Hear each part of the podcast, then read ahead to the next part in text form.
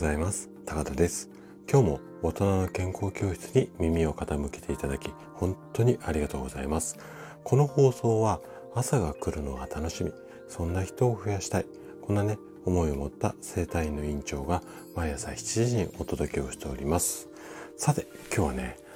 湿布とかコルセットは本当に必要ですか？こんなテーマでお話をしていきます。ちょっとね、過激なタイトルですよね。でね、最初にあのお伝えしておきたいんですけれども、湿布だとかコルセット、これをね、否定するつもりで今日お話をするよう、お話をするつもりありません。うん。で、あのー、否定はしないんですけれども、ただね、あんまりにもちょっとね、こう、使いすぎっていうか、過剰になってしまっていませんか？痛くなったらすぐ湿布っていう方、結構、あの、いらっしゃるんですよ。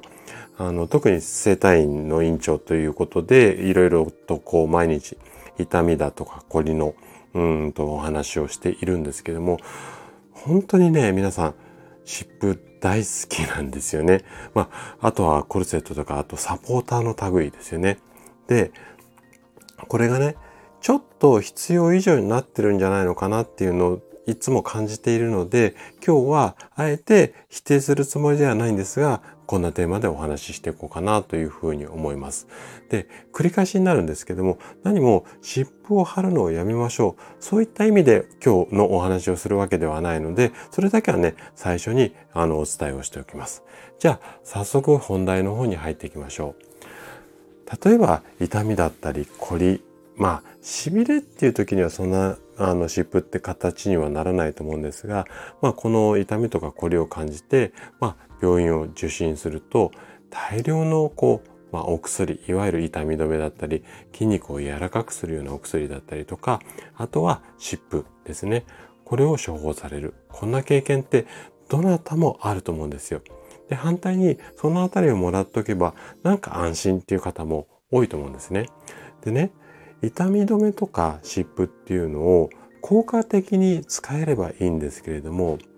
仮にあなたの痛みとかこりの原因がわからず、とりあえず湿布とかそういうお薬で様子を見ましょう。こんな使い方にはね、ちょっとね、注意が必要なんですね。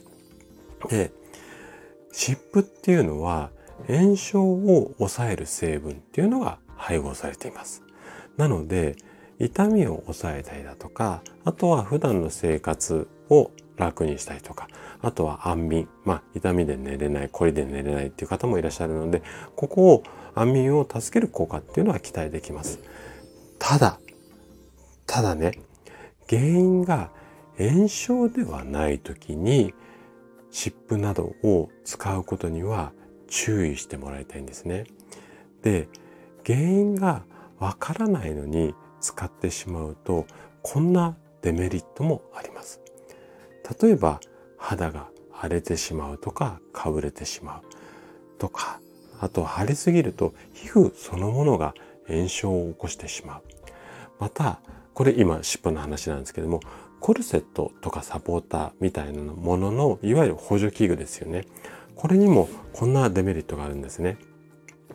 で、そのコルセットとかサポーターっていうのは筋肉や関節を保護する。まあ、こういったこう大きな効果の反面、それがないと歩けなく、まあ、動けなくなってしまう。こんなことになるケースも非常に多いんですよ。で、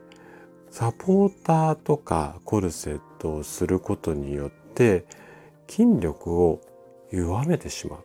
この補助器具がなんとかこう、うんと、なんていうかな、普段の動きをサポートするので、筋肉を鍛えて普段の動きを作るっていうことできなくなってしまうんですね。なので、こりだとか痛みの改善にはね、その症状がなんで起こってるのか本当に炎症で痛みとかこりになってるのか、まあ、こういったこう原因の部分ですよねここをしっかり確認してその原因に合わせた対処法をしないとかえって悪化させてしまうことがあり注意が必要なんですよ。なので原因をしっかり把握した上で適切な治療をするようにしてみてください。はい。ということで今日のお話はここまでとなります。そしていつもいいねやコメントをいただき本当にありがとうございます。皆さんの応援がとっても励みになっています。今日も最後までお聴きいただきありがとうございました。それでは素敵な一日をお過ごしください。トライアングル生態の院長高田がお届けしました。ではまた。